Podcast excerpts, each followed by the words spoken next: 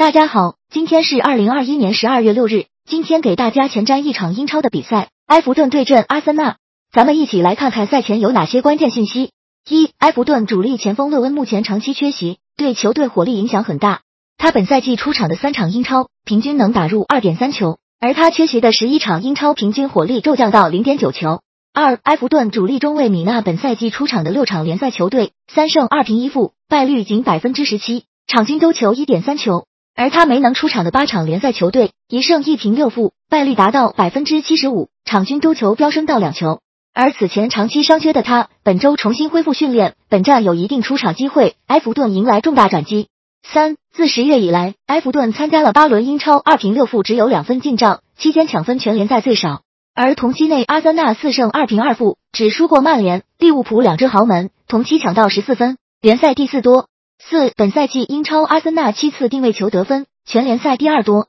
而埃弗顿有六次定位球失分，是联赛第三多的。五，阿森纳最近十一轮英超有九场取得进球，仅在对阵利物浦和布莱顿时被对手零封，而这两个对手对阵时均排名联赛前四。六，两队目前都是一周双赛，阿森纳在上周中的联赛当中首发了八名主力球员，进行了小幅度的轮换，而埃弗顿使用的全主力阵容，加上他们本就阵容残缺，消耗上面要比阿森纳更大一些。